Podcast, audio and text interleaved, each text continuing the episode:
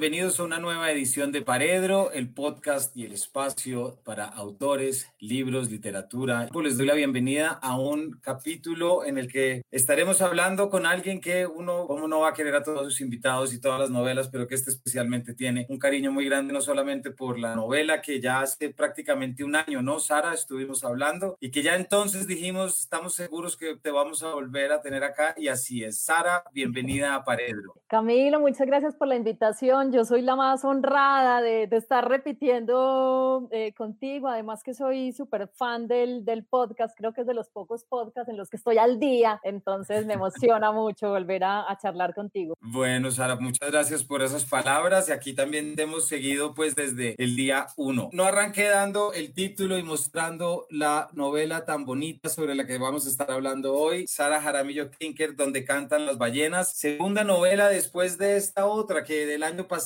nos puso a muchos lectores a hablar, nos puso a muchos a preguntarnos muchas cosas y Sara estuvo aquí, los invitamos al capítulo de hace más o menos un año en el que estábamos hablando de cómo esto y cómo ya, como decíamos ahorita, ya aparecían muchas cosas que van a estar acá. Sara, muchas gracias por aceptar de nuevo nuestra invitación y para entrar de lleno, tal como hemos dicho, me cuesta trabajo llegar de una a donde cantan las ballenas sin pasar antes por cómo maté a mi padre, ¿cierto? Me parece que pues por lo que me gusta, por lo que hemos hecho, somos fans acá. ¿Por qué no nos cuentas cómo, cómo fue el último año de esta novela? ¿Cómo, ¿Cómo ocurrió todo lo que ha pasado tan bonito, Sara? Ay, Camilo, han pasado tantas cosas. Esa novela me ha cambiado tanto la vida, me ha abierto tantas puertas, me ha dado tantas satisfacciones, es que de verdad, como que cada día pienso que ya no pueden pasar más cosas y siempre pasan cosas y pues mira, es que ya llevamos más de un año de lanzada, desde, desde que la lanzamos con Angosta, un año largo, ya va siendo un año y medio, que tú sabes que la efervescencia de un libro pues como que está ahí en el aire después de que se lanza un par de meses y luego tiende como a bajar un poquitico la,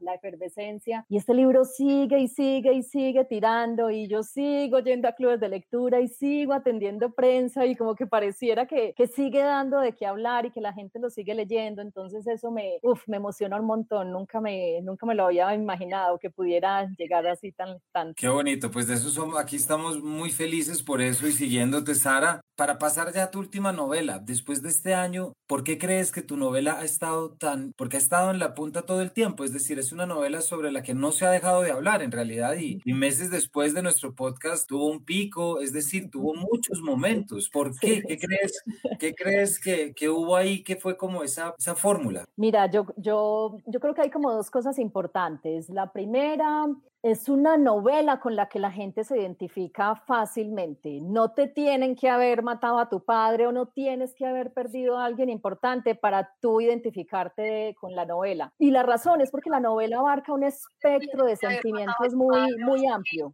Un espectro de sentimientos tan amplio que es imposible que no, que no te toque por un lado o por el otro. O sea, porque, por ejemplo, la novela habla de ausencia y todos tenemos una ausencia, sea de donde sea. Tiene momentos, pues, como de, de culpa. Todos hemos conocido sido la culpa, tiene momentos de silencio, todos hemos atravesado etapas de silencio.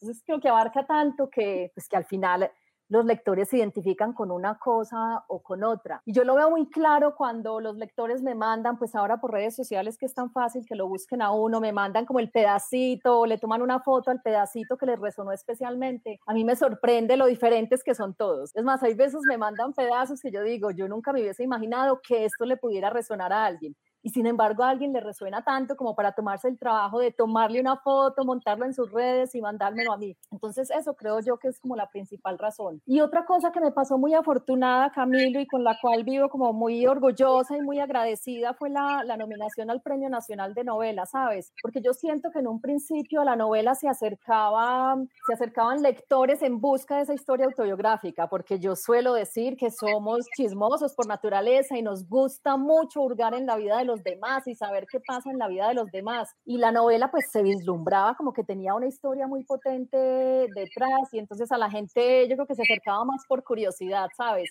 Entonces al principio yo sentía que esos eran los lectores, pero luego esa nominación como que le dio un aval de no, es que tiene, mm. tiene una historia importante, pero está bien escrita y eso me, me trajo otro tipo de lectores que a lo mejor la habían subestimado por una u otra razón. Entonces creo que eso le dio como ese, ese jalonazo tan grande y ese segundo pico al que, al que te referías ahora. Bueno, pues eso para, me parece una estupenda noticia y siempre me lo va a parecer por los temas que acabas de mencionar, pero también porque una novela como esta, por el valor que tiene, debe estar. Y si alguno no estaba, entonces seguro Sara, pues que habrá esto, ¿no? Que habrá esta otra novela en la que te doy mi, mi percepción, en la que se nota la liberación, si es que se puede llamar así en términos técnicos y literarios, de lo que es una novela testimonial, hurgando en la memoria, buscándose a uno mismo, a de repente mandar a escribir un texto en el que los códigos son diferentes, hay unos hilos subterráneos que las agarran, así lo vi yo, a una y a otra, pero están en un universo paralelo.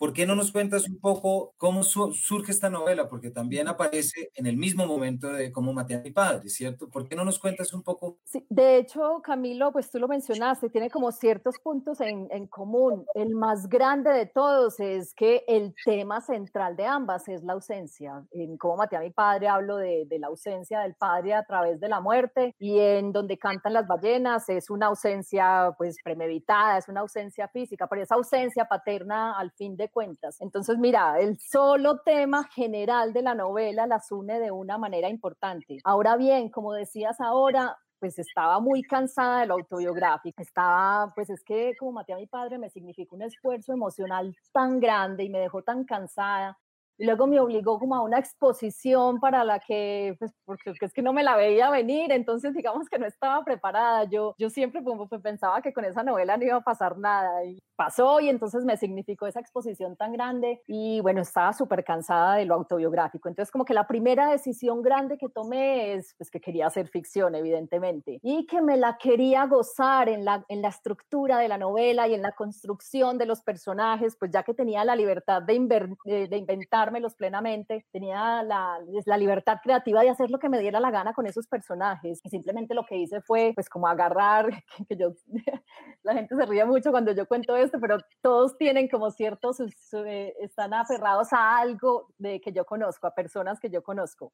Entonces, como que me dediqué a agarrar pedacitos de personas que yo conozco y construí los personajes que necesitaba, pues, para que esa novela funcionara, pero con una libertad creativa inmensa, o sea, inmensa, como que hice lo que, lo que dicen, uno, uno siempre debería escribir la novela que quiere leer, bueno, a mí me gusta mucho leer eso, a mí me gustan esos toques de surrealismo, me gustan esos personajes que me sorprenden, me gusta el surrealismo, Camilo, porque yo siempre digo que pues para la realidad tenemos la realidad misma y para la realidad tenemos los noticieros y la, y la literatura permite, permite como gozarse otro plano y otra dimensión de, la, de, la, de, esa misma realidad y contarla desde otra óptica, desde otra perspectiva. Sí, con esa, esa novela la, la disfruté mucho escribiendo, pues porque finalmente hablé como de temas que me importaban, de temas gordos que me importaban, pues la ausencia, ya lo dije, la drogadicción, las enfermedades mentales, pero en el fondo me disfruté mucho haciéndole y creándome esos personajes y creándome esa trama que me permitiera hablar de esos temas sin parecer tan, tan depresivos o tan pesados o tan, o tan complejos. Pues es que mira, a mí me parece que cuando te liberas entonces de la, del compromiso autobiográfico o lo asumes a través de la ficción, a través de lo novelesco, que es distinto, tienes dos desde el anterior, o te vas por la ausencia del padre con toda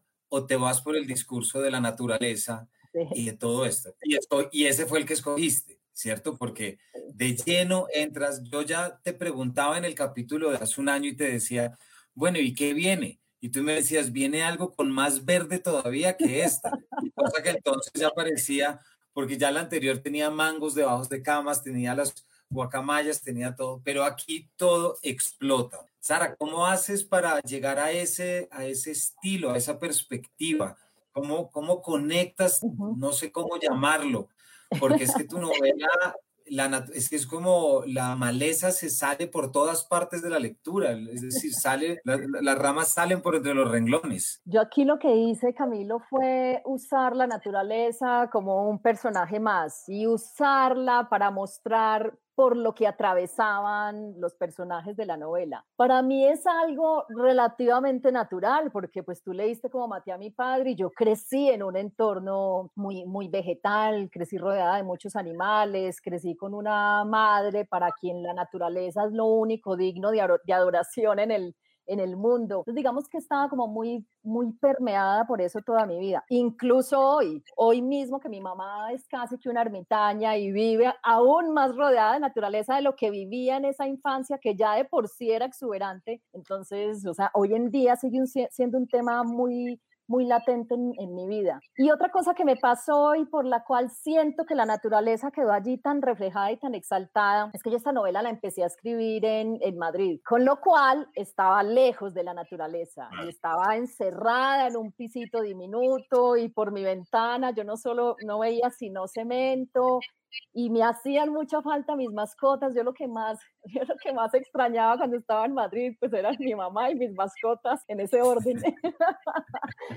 Entonces yo siempre digo que, pues que uno lo que más extraña, cuando esos momentos en que uno más, más, más echa en falta las cosas, es cuando más nítidas las trae de, las trata de traer a la mente. Y esa novela me coge en medio de esa nostalgia inmensa, pues por estar allá sola, privada de mi mamá, privada de mis mascotas y privada del verde, yo lo que hacía es que me lo imaginaba todo el día y lo añoraba todo el día y me lo soñaba todo el día y, y por algún lado tenía que salir como esa, esa añoranza y esa nostalgia y salió, pues como estaba escribiendo, empezando esa novela, salió por ese lado. Entonces yo creo que esa es otra razón. Yo no sé si aquí hubiese escrito algo así de verde y algo así de exuberante. Creo que esa es una de las razones. Y de repente cuando te pones a hablar, cuando, cuando entras a, a, a inventar eso, pues aparecen cosas como esta que me gustaría leer. Luego tuvieron que decidir qué iban a hacer con las plantas que Candelaria involuntariamente había sembrado dentro de la casa de tanto dejar caer al suelo granos y semillas. El padre le había enseñado que lo único digno de adorar en la vida eran las plantas,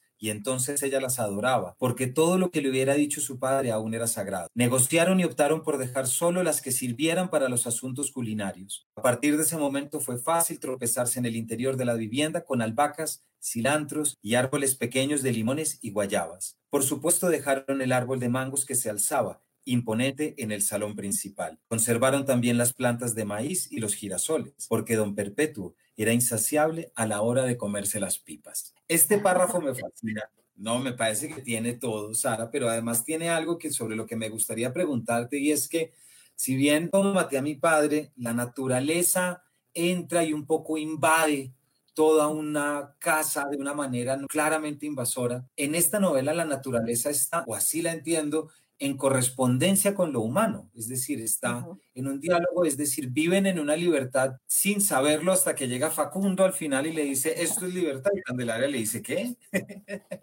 Porque si lo vives, ¿no? ¿Por qué no nos hablas de, esa, de eso tan bonito de que conectas tanto? La naturaleza exuberante no es lo que se come, no es la manigua que nos come, es la manigua que nos ayuda. Exacto, es lo que te decía ahora es que, es que es otro personaje y como es otro personaje, pues tenía que poner a, a los personajes de la novela a convivir con ella de manera muy natural y a darse cuenta de que con la naturaleza no se puede pelear, porque siempre que se peleaba con la naturaleza, la naturaleza siempre gana. Si tú intentas secar un humedal, el humedal por algún lado después aparece, si intentas desviar el cauce de un río, ese río después se desborda por algún lado. Entonces, rápidamente se establece qué es lo que la naturaleza diga y que esa familia, si quiere seguir viviendo en ese lugar, tiene que jugar con las reglas que esa misma naturaleza en la cual han decidido irse a vivirles les impone con lo cual es súper natural que crezcan árboles dentro de la casa. Entre otras cosas, te decía que fue algo incluso que pasó en mi,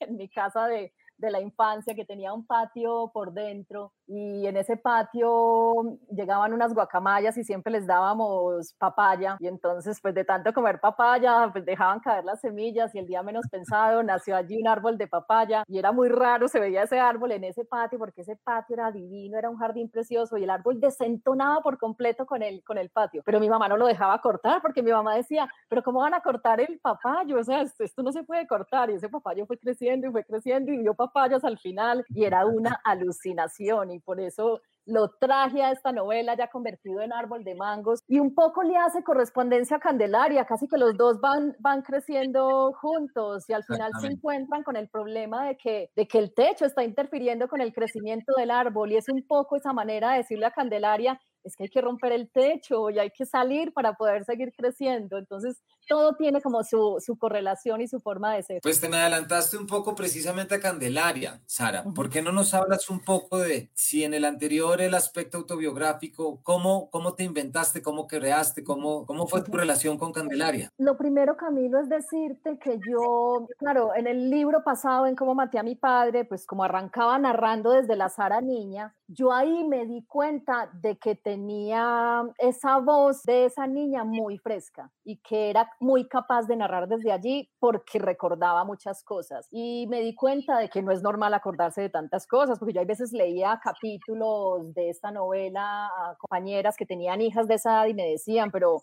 pues ¿por qué te acuerdas de eso si tú no tienes hijas? Y yo me acuerdo perfecto, yo me acuerdo perfecto de ese momento, de lo que sentí en ese momento. Entonces esa voz me funcionó muy bien y cuando empecé esta novela yo dije, yo quiero explorar más esta voz. En parte, Camilo, porque yo siento que en la literatura ha sido, ha sido inexplorada. Las novelas casi todas están narradas como desde, desde, desde personajes más, más adultos. Y es muy curioso, pues porque todos fuimos niños, todos tuvimos que atravesar por una, por una infancia sin embargo, no todo el mundo es capaz de narrarla por la sencilla razón de que no se acuerda, pero es un momento de la vida que yo considero que es interesante para todos, pues por la sencilla razón de que todos tuvimos que ser niños y ahora somos adultos, es porque obligatoriamente tuvimos que, ser niños. Entonces yo en un principio tuve muy claro que quería aprovechar esa, esa, esa voz y esa capacidad de, de narrar desde allí. Entonces así nació Candelaria, pues que tiene incluso ciertas cosas mías, en el sentido de que es una niña medio salvaje, así como era yo chiquita, que no le gusta ponerse zapatos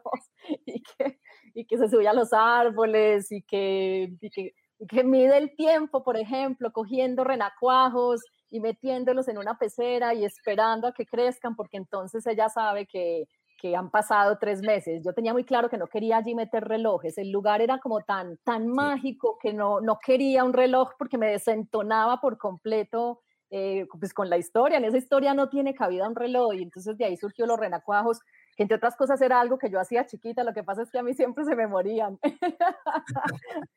Nunca se me llegaron a convertir en sapos. Pero mira, la magia de la literatura, Candelaria sí lo, sí lo consiguió y midió el tiempo, eh, varias veces así hasta que se dio cuenta de que los sapos le daban asco. O sea, ella empezó a crecer porque sí que es algo que yo quería reflejar. Quería empezar con esta niña, pero quería reflejar el, el crecimiento. Y la razón, Camilo, es que yo adoro, adoro la literatura iniciática. Me parece maravillosa. Yo, pues, creo que mis, mis, lecturas juveniles fueron, fueron casi toda, toda, toda la obra, sin excepción, de Hermann Hesse, que ahora la estaba revisando y yo decía, es que es que todo Germán Hesse es iniciático, absolutamente todo, el lobo estepario, Demian, Siddhartha, todo es iniciático. Yo creo que de ahí me viene la, la fascinación, es algo que, que, me gusta mucho leer. Entonces yo tenía muy claro que quería usar esa voz de esa niña en un principio, pero que quería mostrarle al lector ese, ese crecimiento de ella y esa evolución a lo largo de la novela y la forma como ella resolvía esa cosa trágica que le había pasado, que es el abandono de su padre. Ese es como el desencadenante para que ella crezca. Y además, no por seguir estableciendo hilos, pero sí elementos que nos ayudan a, a, a combinar esta, Sara, hay un tema y es que también hay una intención dentro de este desarrollo y la metáfora del techo, es decir, no olvidemos y también para nuestros oyentes y espectadores, es Candelaria viviendo en Parruca con su madre en la casa, eh, recibiendo los más extravagantes invitados, siempre con animales. Ahorita vamos a eso, que es también un tema muy bonito, pero siempre en la, cabra, en la cabeza de sus 12, 13 años, ¿cierto? Está pensando, eh, ¿por qué se fue mi padre? ¿Y dónde está mi padre? Pero mientras se lo pregunta, vienen las respuestas de otras partes que, es otras que, que terminan siendo otras formas de matarlo. Y esa es una muerte muy, que uno al final no sabe si es buena o mala porque el padre en este caso también representa un mundo fantástico. ¿Por qué no nos cuentas un poco de eso tan bonito? Sí, lo que ocurre es que pues cuando uno es chiquito y en eso incluso me basé como en mi propia experiencia, cuando uno es chiquito los papás le construyen a uno un mundo maravilloso pues porque la obligación de los papás es protegerte del mundo real, pues porque para enfrentar el mundo real tenemos el resto de la vida, pero cuando tú eres niño los papás son los encargados de proteger protegerte lo más que puedas de ese, de ese exceso de realidad, que entre otras cosas es muy doloroso. Y entonces Candelaria vive allí en este lugar con su padre, que como es un artista, pues imagínate la capacidad creativa de él, le hace ver cosas muy, muy bonitas, pero que no existen y le cuenta cosas como no son, simplemente para hacerle el mundo más, más amable. Pero resulta que ese padre se va y ella se empieza a dar cuenta que muchas de esas cosas que él le cuenta no son real o empiezan a llegar estos huéspedes que los empiezan a recibir pues para tratar de sostener un poco la propiedad y son estos huéspedes los que también le hacen abrir los ojos y le dicen, no, su papá le decía esto, pero eso no es así, o su papá le, su papá le metió esta mentira, pero no, usted, ¿qué le pasa? Eso no, eso no puede ser así. Pero Camilo, mira, eso pasa mucho, uno cuando es chiquito además tienen un altar gigante a todas esas personas que, que lo aman y que lo han cuidado, y llega un momento en que esas personas te das cuenta de que, de que son humanos, o sea, como cualquier persona, tienen sus, sus defectos, y darse cuenta de eso es muy doloroso, porque es, es mira, es una pérdida de la cual no se regresa. O sea, perder ese mundo infantil, de eso no se vuelve. Eso es algo que se tiene una sola vez en la vida y no se, no se recupera jamás. Y eso es súper triste. Y yo ese momento, tal vez porque a mí lo trágico que me pasó en mi, en mi vida me hizo como, me lo hizo evidente de una forma muy abrupta y tal vez por eso me acuerdo también de esa ay, de ese sinsabor tan grande, de, de, que se me derrumbara todo mi mundo maravilloso, que entre otras mi padre también me lo había construido. Y eso a mí se me, se me derrumbó de la noche a la mañana y me dejó este sabor tan amargo que yo de verdad era una de las cosas que más quería mostrar en la novela, cómo eso se le cae a uno y cómo se te vuelve absolutamente irrecuperable y cómo eso te indica pues que la niñez ha terminado y que ya llega el momento de, de, empezar a ser adulto. Eso está muy bonito en tu novela, esa resistencia de Candelaria, ese hacer oídos sordos a la realidad y luego darse cuenta que todas las explicaciones, desde las ballenas de por qué no les echa hipoclorito, al techo porque está desvencijado, empieza a hacer una relación muy bonita. Por oposición a ese padre, Sara, generas en esta novela un ambiente femenino también increíble que es entre Gaby, Teresa la madre y Candelaria, que es algo inexplorado de la perspectiva juvenil y te estaba oyendo y decía, qué increíble, porque fíjate que, por ejemplo, Diana Ospina también tiene una novela que estuvo aquí en Paredro hace ocho días, también la historia de la hija, que más o menos en la misma edad se hace las mismas preguntas en un entorno completamente diferente. Y bueno, ya ni hablar en los abismos de Pilar Quintana, que también hablábamos sí, sí, de eso. ¿Por qué no nos cuentas un poco? Además, Gaby, no sé si pre te preguntarte tanto por el ambiente femenino como por Gaby, porque es un personaje fascinante, de armas tomar muy misteriosa. ¿Por qué no nos cuentas de eso? Ese personaje, Camilo, yo lo quiero un montón. Lo quiero un montón. Eh, ese personaje surgió porque, como yo tenía tan claro desde un inicio que, que, Candelaria tenía que mostrar ese crecimiento, eso me obligó a crear una madre, a Teresa, a la madre de Candelaria,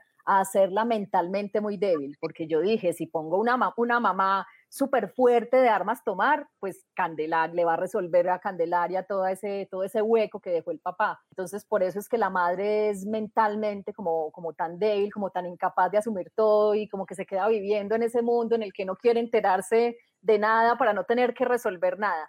Entonces, con esa madre me enfrenté luego a la, a la dificultad de que Candelaria se quedó como sin una figura femenina con la cual compararse y con la cual aprender cosas, pues que las niñas tenemos que aprender a esa edad. Entonces ahí fue cuando, cuando traje el personaje de Gaby, que entre otras cosas era un personaje, Camilo, te lo confieso aquí, que yo lo había usado en otro relato, otro relato que tengo por ahí sin, sin publicar. Eh, Gaby había nacido en ese, en ese relato y yo desde que la creé en ese relato fue un personaje que me encantó con lo cual, cuando me vi en la necesidad de, llevar a un personaje femenino a Parruca, pero no me servía cualquier personaje femenino, tenía que ser un personaje extraño, porque mira, si tú planteas que hay una casa en el medio de la nada y que esa casa va a recibir huéspedes, pues ¿qué huésped llega ahí? Alguien raro, alguien normal no va a llegar a esa casa, tiene que ser alguien extraño, alguien que está ocultando algo, alguien que está huyendo de algo,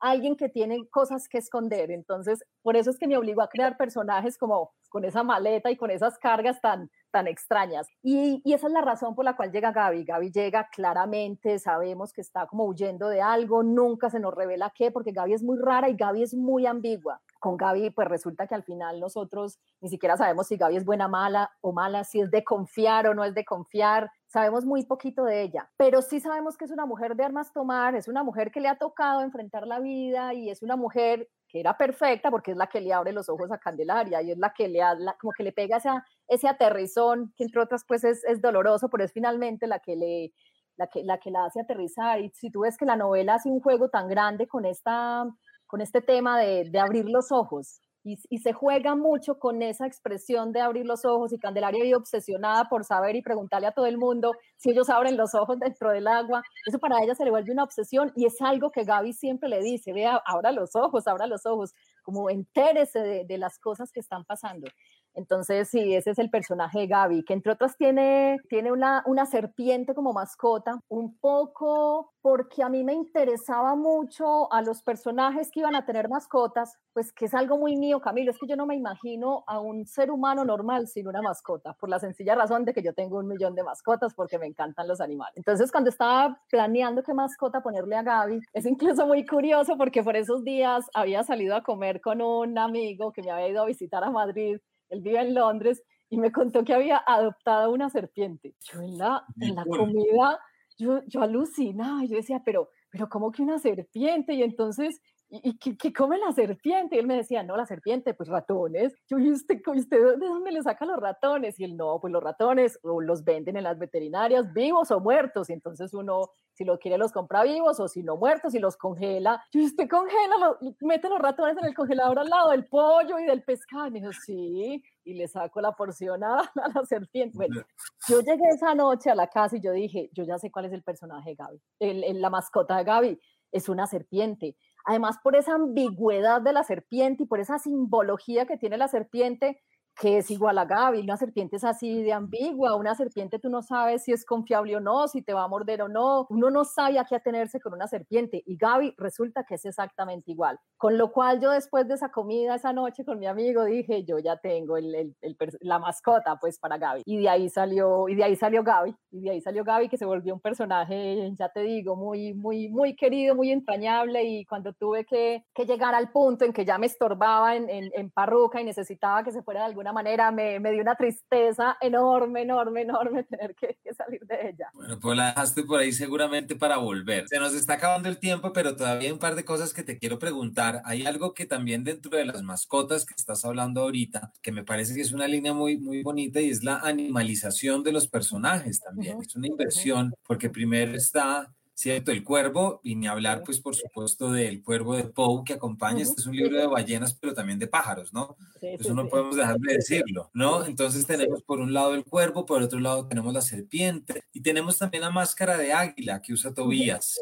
¿Cierto? El hermano de Candelaria. Ahí hay también un juego muy interesante de cómo se crea ese espacio en la nada, es bien poético. Sí, exacto. Mira, por ejemplo, con las ballenas, pues es que si tú ves las ballenas, las ballenas son muy protagonistas, son tan protagonistas que están en el título y sin embargo no vemos las ballenas, ¿sí ves? Es como esa esa ambigüedad, ese estar y no estar y ese mundo paralelo en donde no sabemos muy bien qué está pasando o para, o para dónde va. El cuervo que yo le puse al, al señor Santoro, tú ya encontraste la conexión, es evidentemente es un homenaje que le quería hacer Poe, a Poe, no en vano el cuervo se llama Edgar y no en vano el libro empieza con un, con un extracto del, del poema El cuervo de Edgar y la razón es porque yo a esa novela todos esos animales que tú mencionas, todos tienen una carga simbólica súper grande y, yo considero a, a, Poe como un autor con un gran manejo del simbolismo y para mí era una manera como de, de anunciarle al lector que allí había, iba a haber una carga simbólica súper grande y por, eso, y por eso mismo entonces la Tobías, el hermano de Candelaria, aspira a convertirse en águila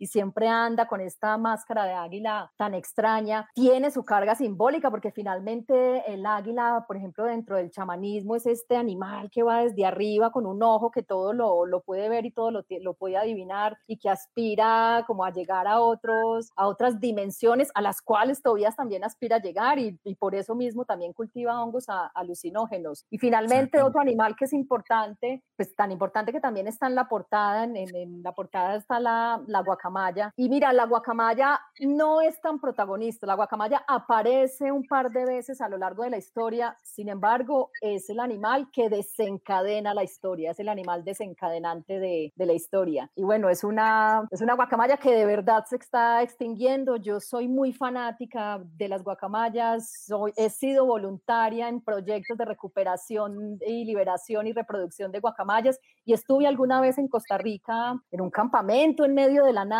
Camilo, trabajando precisamente por esa guacamaya. De verdad, esa guacamaya existe, de verdad se llama Arambigua y de verdad se está extinguiendo. Y esa es la razón por la que está ahí. Un poco los que me conocen saben que, que soy muy obsesionada con, con ese tema. Entonces, y los que te siguen por Instagram también. Hemos podido ver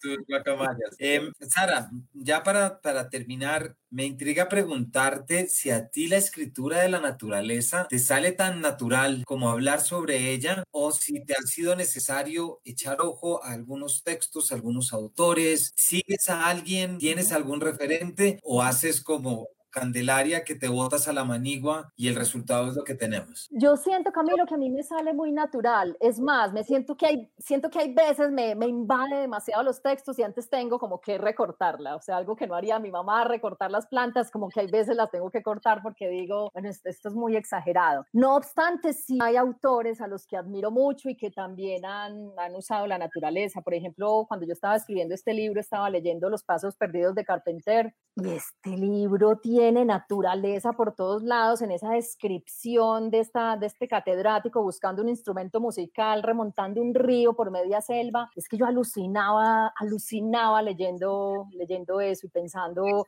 es que esto, esto es lo que yo quiero hacer y esto es lo que estoy haciendo, porque yo ya había empezado la, había empezado la novela y me hizo, me hizo mucha gracia el día del lanzamiento de esta novela con Manuel Vilas. Él notó la relación y él me mencionó a Carpenter y yo es que no lo podía creer y, y bueno, soy la más feliz de que, de que se note porque ciertamente fue una novela que me influenció durante la, durante la escritura. Pero sí, en términos generales para responderte, sí tengo que, echar machete un poquito porque me, me tiende a, devorar la naturaleza, literal. Bueno, pues quienes vayan, como les recomendamos a comprar y a leer esta novela tan bonita y además con esta portada, pues ya lo verán, Dónde cantan las ballenas, una novela de Sara Jaramillo en la cual volvemos sobre temas que ya habíamos visitado como lo estuvimos hablando hoy, ¿no, Sara? Pero esta vez más liberados a la selva y más liberados a la naturaleza. Sara, gracias por habernos acompañado de nuevo. Ay, Camilo, muchas gracias a ti por la, por la invitación. Yo soy la más feliz de todas. Me alegro que hayas disfrutado ese viaje literario y que te hayan salido hojitas y musgo y de todo durante la lectura. Así es, así pasó y sin lugar a dudas, creo en verdad que se trata de una novela que vuelve sobre dos temas que resultan fundamentales en este país, como son de nuevo la ausencia, pero también el aprender a mirar, detallar y reconocer nuestro paisaje natural, no como algo lejano, sino como algo simbiótico, como algo que está allí y algo como lo que conectamos. Entonces, es una novela que a mí me encantó. Espero que todos nuestros oyentes la vayan a buscar, Sara, y estoy seguro que nos volveremos a ver acá con la próxima, ¿no? Que así sea, claro, ojalá que sí. A todos ustedes, muchas gracias por habernos acompañado y nos veremos en una próxima edición de este Paredro. Buenas noches.